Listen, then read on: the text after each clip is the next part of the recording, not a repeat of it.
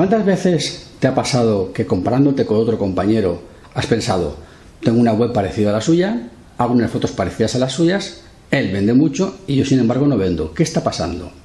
Bien, básicamente eso pasa porque te quedas en la superficie, pero no te adentras realmente en los elementos que hace que este compañero tenga más éxito que tú. Básicamente es mejor empresario, o es empresario y a lo mejor tú no lo eres.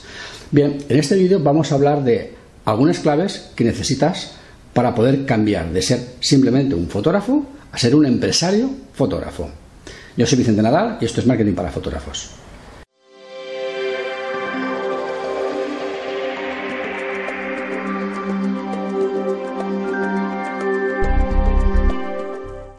Bien, lo primero que necesitas para empezar a dejar de ser un simple fotógrafo y convertirte en un fotógrafo empresario o un empresario fotógrafo es llamarte a ti mismo de esa manera. Las palabras tienen un poder de convicción impresionante. Según lo que tú digas, según lo que tú hagas, según cómo lo digas, según cómo lo cuentes, tu mente va cambiando. No nos damos cuenta, pero el uso del lenguaje influye en el modo en que nosotros percibimos la realidad. Si tú a ti mismo te dices, soy empresario y tengo un negocio de fotografía, tú mismo te ves eh, tu actividad desde un punto de vista gerencial. Tengo que regentarla, tengo que aprender a tomar decisiones estratégicas para maximizar ingresos, reducir costes, optimizar beneficios, etc. Eso no tiene nada que ver con el hecho de hacer fotos. Hacer fotos es una actividad artística, una actividad eh, incluso lúdica, divertida, entretenida, de, que, que, te tiene que llenar de pasión, pero vender ese trabajo es otra cosa muy diferente, es más analítico, es más táctico, es más frío y por lo tanto debes de ser capaz de tener como diríamos, los dos hemisferios del cerebro, cada uno dedicado a una cosa diferente. Una a ser fotógrafo y otra a ser gerente, a ser empresario. Y para eh, dar ese primer paso necesitas llamarte a ti mismo, soy empresario, soy un empresario que tiene una empresa que se dedica a hacer fotografía, fotografía de boda, fotografía de retrato, fotografía industrial, fotografía publicitaria, me da lo mismo. Pero ante todo, primero que nada, has de ser gerente, empresario. Y eso empieza por llamarte de esa manera. Bien, lo siguiente que vas a necesitar si quieres ser realmente un empresario, ser gerente de tu empresa, es adquirir formación como empresario. Evidentemente, tú tendrás formación como fotógrafo, bien porque la has adquirido de modo autodidacta, bien porque has estudiado eh, en la universidad, en, en, escuelas de fotografía, en escuelas de imagen, en escuelas de diferentes tipos, y al final has aprendido a realizar unas imágenes dignas, unas imágenes de calidad, y eh, bueno, pues tienes una cantidad de clientes que en este momento son los que son, pero podrían ser muchísimos más seguramente si tu capacidad de vender tus servicios y tus productos fuera bastante mayor.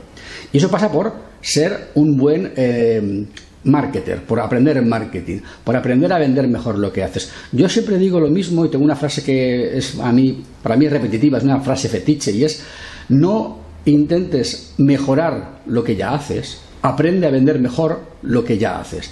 Es decir, si tus fotografías son realmente buenas, si están bien, si tus fotografías no son, un verdadero desastre, si están, digamos, eh, a un nivel razonable para ser vendidas, todo el esfuerzo que hagas en ser mucho mejor fotógrafo va a ser mucho menos, eh, va a tener mucho menos rendimiento o va a tener mucho menos resultados en tus ventas que si vendes mejor lo que ya estás haciendo. Y te voy a poner un ejemplo bastante sencillo. Eh, yo no sé qué edad tienes, pero si tienes eh, menos de 30 años, igual esto no lo conoces, pero yo te lo voy a contar. Eh, los que tengan más de 50, como yo, pues lo conocerán. En un momento determinado en la, de la tecnología doméstica llegó a los, mercados, a los domicilios, a las casas, el vídeo doméstico, el formato para poder ver en casa vídeo doméstico. Tú comprabas un reproductor de vídeo doméstico y normalmente, si no tenías una videocámara, pues ibas a una tienda, a un, a un establecimiento donde podías alquilar películas eh, para poder verlas en tu casa. ¿Qué sucedió? Que cuando salió el vídeo doméstico eh, aparecieron tres formatos diferentes. El formato de Sony, que digamos hizo una versión doméstica de su formato Betacam, eh, Philips, que hizo un sistema parecido al de las cassettes de música, que se puede, rever, se puede dar la vuelta en dos caras, pero para vídeo doméstico, y Panasonic, que sacó su propio sistema, el Video Home System, el VHS. Bien, eh, ¿qué realmente pasaba con esos tres sistemas? Pues que había uno que era el mejor de todos, que era El de Sony había uno intermedio que estaba bastante bien y era, daba una buena relación calidad-precio, que era el de Philips, y había uno que era el peor de todos, con mucha diferencia, el de peor calidad, el que realmente tendría que haber desaparecido, que era el VHS de Panasonic. Bien, pues sucedió lo contrario. El peor fue el que triunfó. ¿Por qué triunfó el peor? Porque fue el que mejor se supo vender. Él vio, o sea, el dueño de Panasonic o la empresa Panasonic comprobó que la gente compraba los aparatos en función de la disponibilidad de cintas para alquilar. ¿Qué es lo que hizo? Bueno, básicamente se fue a, comprar todos los derechos de todas las películas más punteras y de mayor calidad, mayor cantidad del, mercado. Cuando tú ibas a un videoclub a alquilar una película, veías que había una estantería pequeñita de Video 2000, una estantería un poquito más grande, un par de, de estantes de beta y a lo mejor pues tenías pues eh, cuatro quintas partes de VHS. Si tú aún no habías comprado ningún reproductor, ¿qué es lo que hacías? Comprar el reproductor de aquel que tenía más surtido de películas, porque a ti la calidad te da poco más o menos igual. Tú lo que querías es poder ver películas. Bien, ese eh, paradigma eh, nos demostró que es más útil venderte bien que hacer mejor, porque el sistema que tendría que haber triunfado por hacer mejor era el de Sony y sin embargo fue el que desapareció junto con el de Philips y el que triunfó fue el peor. Si eres fotógrafo y haces tus fotos medianamente bien, no te esfuerces en hacerlas mejor si no vendes. Aprende a vender lo que ya haces. Y eso implica hacer cursos de marketing, aprender marketing. Y por lo tanto, céntrate más en aprender técnicas de venta, cómo mejorar tu imagen, cómo mejorar tu presencia, cómo mejorar tu capacidad de exprimir más a tus clientes, hacer que tus clientes se gasten más dinero con, contigo y en tu negocio. Porque tus, fotos ya son relativamente decentes, no vas a conseguir más facturación haciendo mejores fotos, sino vendiéndolas mejor, vendiendo mejor tu negocio. Y esto me lleva al siguiente punto. Vale, formación sí, pero ¿cuál? Bien, si estás ahora eh, con la duda de, vale, quiero aprender marketing, estoy, llevo tiempo queriendo estudiar marketing, estoy mirando en internet cursos de marketing, pero la verdad es que no sabría, no sabría qué cursos escoger. Bien, te voy a decir un par de cosas. Eh, tu negocio, tu negocio de fotografía, es un negocio realmente que llamaríamos 1.0, un negocio offline. Es un negocio que se trata de hablar con personas, conocerlas físicamente y entregarles un material que has necesitado ver y tocar. Tú no puedes hacer una fotografía de algo que tú no estás en contacto con ellos. Si haces una fotografía de una botella, de un jarrón, de un niño, de una persona, de un edificio, has de estar allí para poder hacer la foto. Eso, eso, es lo que llamamos contacto directo. Tú necesitas el contacto directo con el producto que fotografías, producto o persona.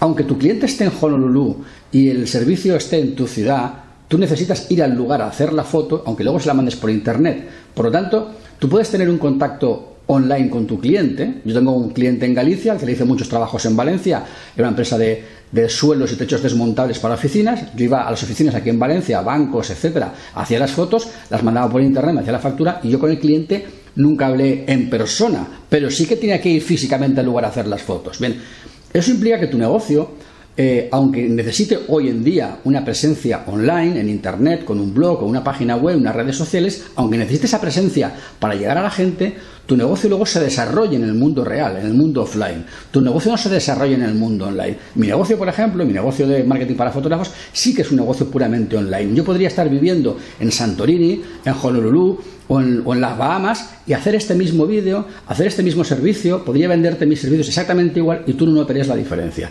Pero tú no puedes irte a vivir a Santorini durante 15 años si tu negocio de fotografía industrial es para clientes que viven en España, porque no te van a mandar el, material a Santorini, es, absurdo. Tú no puedes ser fotógrafo de bodas y vivir en Japón cuando haces bodas en España. No, ¿Qué haces allí? ¿Verdad? Eh, por lo tanto, ¿qué sucede? Que hay cursos de marketing que son específicamente diseñados solamente para gente cuyo negocio es únicamente online, nada más que online. Entonces, ese tipo de cursos de marketing que es para gente solamente online, a ti no te sirven. Porque tú no desarrollas tu actividad realmente en el mundo online, tú desarrollas tu actividad en el mundo offline. Tu presencia online es simplemente una presencia instrumental. Necesitas estar en Internet, necesitas estar con una web, con un blog, pero tu negocio no lo haces ahí, tu negocio lo haces físicamente. Una pareja de novios acabará yendo a tu, casa a tu oficina, a tu despacho, a tu estudio y te verá físicamente, firmará el contrato en persona e irás a sus casas a hacer las fotos en su casa y harás la ceremonia y, y todo será contacto puro. Que te hayan conocido en Internet es puramente instrumental y accesorio, no es el negocio. Por lo tanto, cualquier curso de marketing, cualquier marketer, cualquier persona experta en marketing que te quiera ofrecer un servicio de servicio de, marketing únicamente online, nada más que online, para que tú vendas tus servicios en tu blog y vendas tu blog, no te va a valer. Te lo digo porque es justamente de lo que más abunda y por lo tanto va a ser muy fácil que te quieran vender ese tipo de cursos y no es lo que tú necesitas, ¿vale? Necesitas algo que potencie tu presencia online, pero que te ayude a vender offline. Porque realmente tú vendes offline. Que tú sepas cómo hacer que tus clientes te compren más, se gasten más dinero contigo, cómo mantener el contacto con ellos. Esa parte de gestión de clientes posterior en esos cursos normalmente no aparece, porque realmente no se dedican a ese tipo de cosas y tú sí que necesitas ese tipo de servicio. Fíjate bien antes qué tipo de curso compras. Eh, yo iré sacando cursos en los próximos meses y años y poco a poco iré teniendo material. Pero mientras yo no lo tenga y no te pueda dar servicio específicamente, eh, si tienes dudas, consúltame. Oye, este curso me gusta, lo puedo hacer, ¿a ti qué te parece? Y yo honradamente te lo diré. Si me parece que es bueno, te diré que sí. Si me parece que no es adecuado, te diré por qué sí o por qué no. No, no tengo ningún interés especial en engañarte. Quiero simplemente asesorarte y ayudarte. No te voy a cobrar nada por eso. Tú llámame, mandanos un correo, oye, he visto estos cursos, ¿cuál te parece mejor? Y yo te lo diré sin ningún problema. Eh, no, no, tengo nada que perder ni ganar ahí. ¿Vale? Solo lo que quiero es que, que, que si haces algún curso, realmente te sea útil. ¿Vale? Bien, con eso tendrás una parte, que es la parte de formación, ¿vale? Pero evidentemente solo con formación no basta, hay que hacer algo más. Lo siguiente que necesita un empresario, si es empresario y quiere ser un buen empresario, es aprender a decir no. Muchas veces tenemos problemas en nuestro negocio porque hacemos cosas, eh, cogemos clientes, cogemos trabajos que los cogemos un poco porque nos aprieta el bolsillo. Ay, necesito dinero, necesito dinero, me, me, ofrecen ese trabajo, va, lo cojo. Pero no nos damos cuenta de que ese trabajo realmente nos está impidiendo crecer, porque nos implica un gasto de tiempo muy elevado, una facturación muy pequeña y todo ese tiempo de más que estamos gastando en hacer ese trabajo nos impide dedicarle el tiempo a ser gerente, a hacer crecer la empresa. La empresa, la empresa crece mucho más cuanto más tiempo le dedicas a hacerle crecer y menos tiempo a gestionar lo que haces. O sea, si tú le dedicas un 80% de tu tiempo a hacer fotos y retocarlas un 20% a ser gerente, crecerás menos que si dedicas un 80% del tiempo a ser gerente y un 20% a hacer fotos y eh, producirlas. ¿Entiendes lo que quiero decir? Entonces, todos los trabajos que cojas que sean trabajos ruinosos, trabajos que te implican excesivo tiempo y muy poco dinero, te están impidiendo ser un buen gerente y te están impidiendo hacer crecer tu negocio y te están lastrando. Aprende a decir que no. Es preferible pasar 3, 4, 6 meses de penurias de penurias graves económicas, si con eso te estás preparando para ser un buen gerente y estás preparándote para poder coger grandes clientes de gran, de gran facturación que te implique poco tiempo de trabajo, que es lo que tú necesitas, trabajar poco y ganar mucho. Piénsalo porque yo también he pasado por ese proceso de, estar en, una, un círculo vicioso, de que todo lo que cogía me implicaba trabajar casi 24 horas diarias, 7 días a la semana, y veía que es que no tenía tiempo para descansar y no tenía dinero. Y al final tuve que aprender a decir que no, mm, erradicar trabajos que yo sabía que no, que no tenía que coger. ¿Cómo lo hice? Sencillamente, pues como coges el precio lo multiplicas por 3, por 4, por 5, por 6 o por 10. Eh, ¿Qué es lo que pasaba? Que algunas veces sí que me cogían el trabajo, pero digo, por lo menos gano dinero pero si no te lo cogen, sabes que eh, tienes tiempo para coger otras cosas. Eso implica, evidentemente, eh, hacer alguna estrategia. no es, ah, voy a decir que no a todo lo que no me guste. No. Se trata de, yo sé qué cosas no tengo que coger. ¿Vale? Y lo sé porque antes me lo he estudiado y me lo he mirado y sé por dónde pierdo el dinero. Eso implica también la parte anterior de ser gerente. Hay que ser gerente para saber a qué tienes que decir que no. ¿vale? Pero si aprendes a decir que no, tu negocio despegará. Poquito a poquito, pero despegará. Eh, entonces, piensa, ¿qué es lo que estás haciendo? ¿Qué es lo que has hecho estos últimos seis meses, este último año? Y analízalo. Y mira cuántas cosas tendrías que haber dicho que no. Ponte un pequeño esquema. ¿A qué cosas tienes que decir que no? Y cuando te piden otro presupuesto, otro trabajo, mira, ¿esto está en la lista de lo que tengo que decir que no? Mm, oye, pues no. Voy a poner un precio desorbitado para que me digan que no, si no quiero decir que no directamente, o si no directamente digo, oye, mira, este trabajo no lo hago porque no están mis parámetros, yo ya no hago ese tipo de cosas, las hacía antes, pero ya no las hago porque no, no me compensa. Y, está, y no pasa nada, no hay ningún problema. Es decir, no, no, tienes por qué sentirte mal por decir que no. ¿eh? Incluso con el tiempo te das cuenta de que, de que te sientes más seguro y, más, y con, más fuerza, porque realmente tomas las riendas de tu negocio. No es tu cliente el que dice, no es, no es la aleatoriedad de tus clientes lo que te dice por dónde tienes que ir. Eres tú el que dices qué trabajos quiero y qué trabajos no quiero. Y entonces tú empiezas a ser realmente el dueño de tu negocio y empiezas a ser más gerente que fotógrafo. ¿De acuerdo?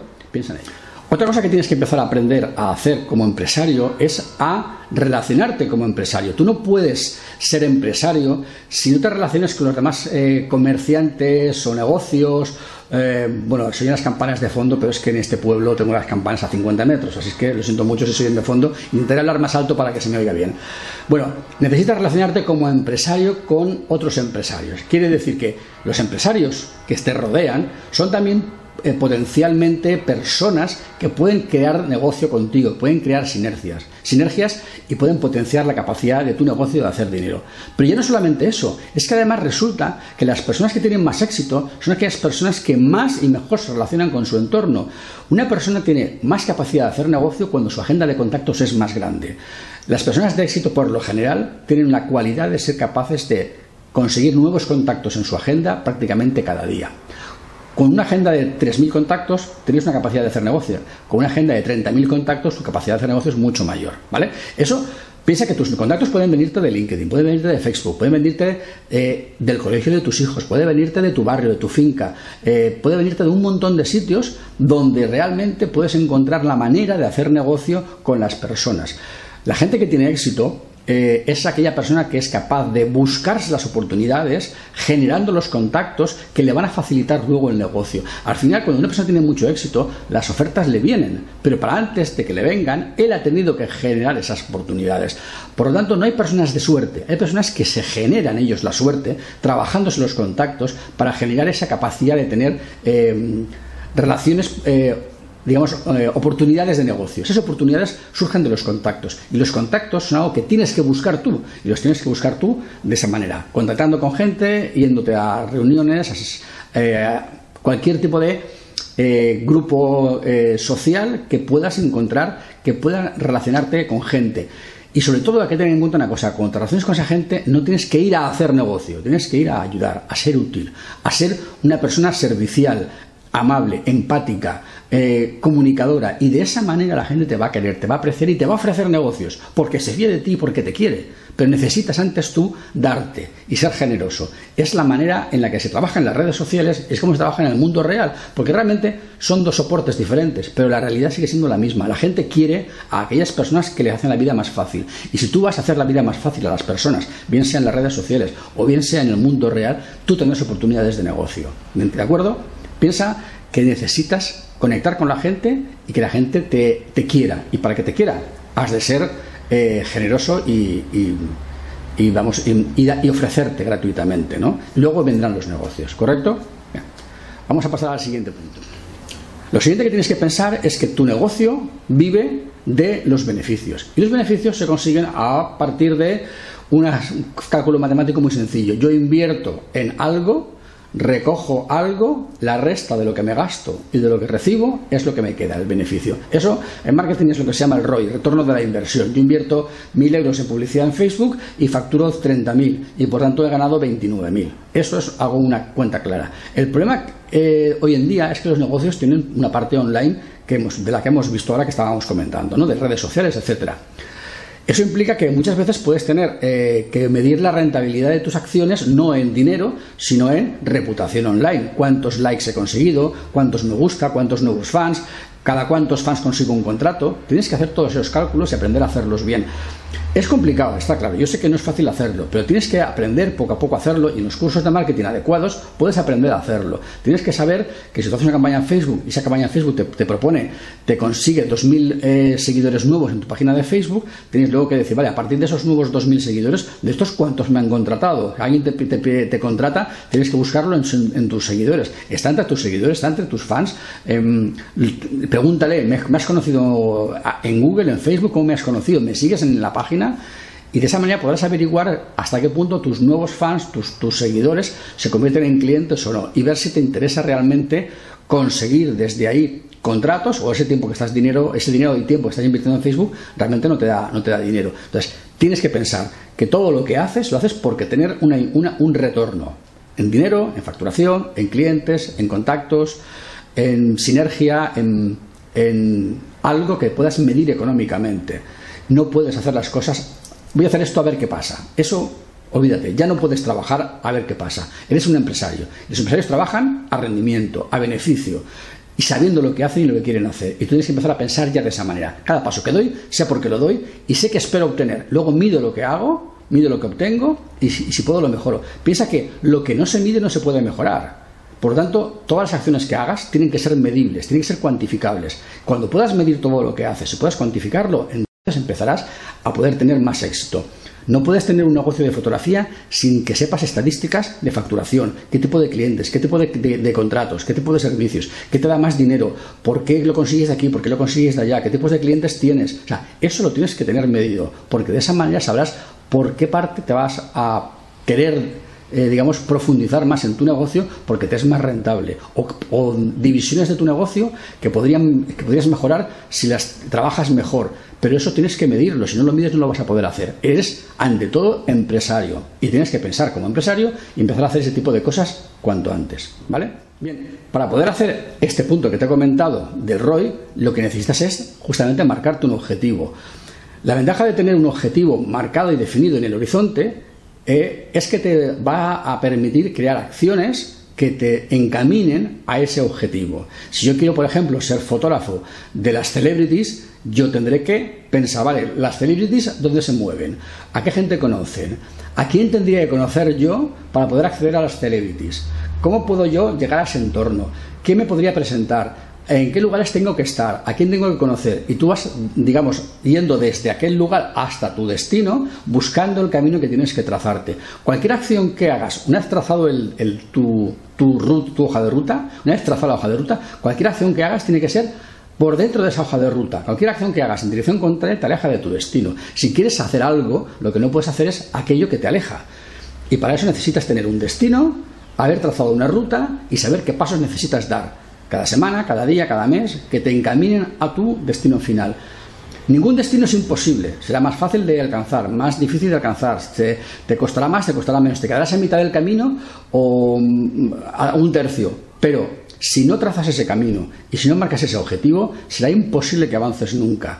No puedes trabajar, como te he dicho antes, a ver qué pasa. Tienes que trabajar para llegar a un sitio concreto, tienes que haber trazado la ruta, tienes que medir el ROI, el retorno de la inversión, también en cuánto avanzo en ese camino. Esa es también parte del retorno de la inversión. Esto que he hecho no me ha dado dinero, pero he avanzado mucho en mi camino para llegar a mi destino, por lo tanto eso es positivo, ¿vale? Eso también es una manera de, de medir el retorno de la inversión, cuánto avanzo en mi, en mi camino hacia mi objetivo.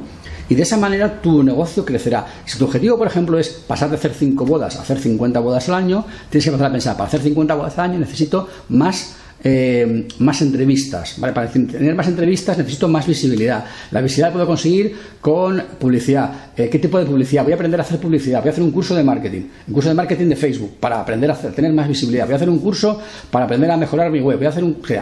Todo eso va en función de aumentar mi visibilidad para tener más, tener más contactos. Pero tienes un objetivo, vas caminando hacia él. Lo que no puede ser es, no tengo visibilidad en mi página web, voy a cambiarla, voy a copiarla de otro. ¿Y por qué tienes que copiarla de otro? A lo mejor esa no es el motivo, a lo mejor esa no es la cuestión. ¿Vale? Es decir, no hagas las cosas a lo loco, fórmate, aprende, ten un objetivo, camina, aprende a decir que no, siéntete empresario, siéntete empresario. Y de esa manera empezarás a crecer como empresario y si creces como empresario entonces tendrás más facturación, tendrás más clientes, tendrás más dinero, podrás tener más tiempo libre, porque un empresario también gestiona su tiempo libre y gestiona su rendimiento de su tiempo y entonces serás capaz de poder hacer menos horas y ganar más dinero. Y todo eso pues, pasa por cambiar de mentalidad. No eres un simple fotógrafo, eres un empresario que tiene un negocio de fotografía.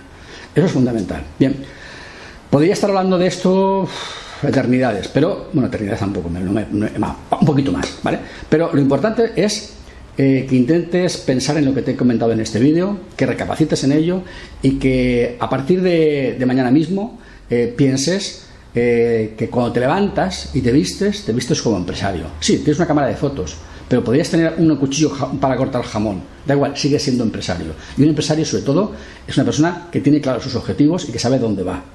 Y eso es lo que tienes que hacer. Bien, eh, me despido ya hasta el siguiente vídeo. Eh, lo mismo que os digo siempre, sed felices, trabajad poco, ganad mucho dinero y os espero eh, dentro de unos días en el siguiente vídeo. Si os ha gustado, pues arriba, dar me gusta. Disculpadme por el sonido de las campanas, hoy me he olvidado de cerrar la ventana y se oye más que otros días. Y bueno, pues vivo muy cerquita del campanario del pueblo y es algo que le da color al vídeo, ¿vale? Bien, eh, va, el tema, que me voy por los cerros de Úbeda, que me enrollo mucho. Nos vemos en el siguiente vídeo. Sed felices.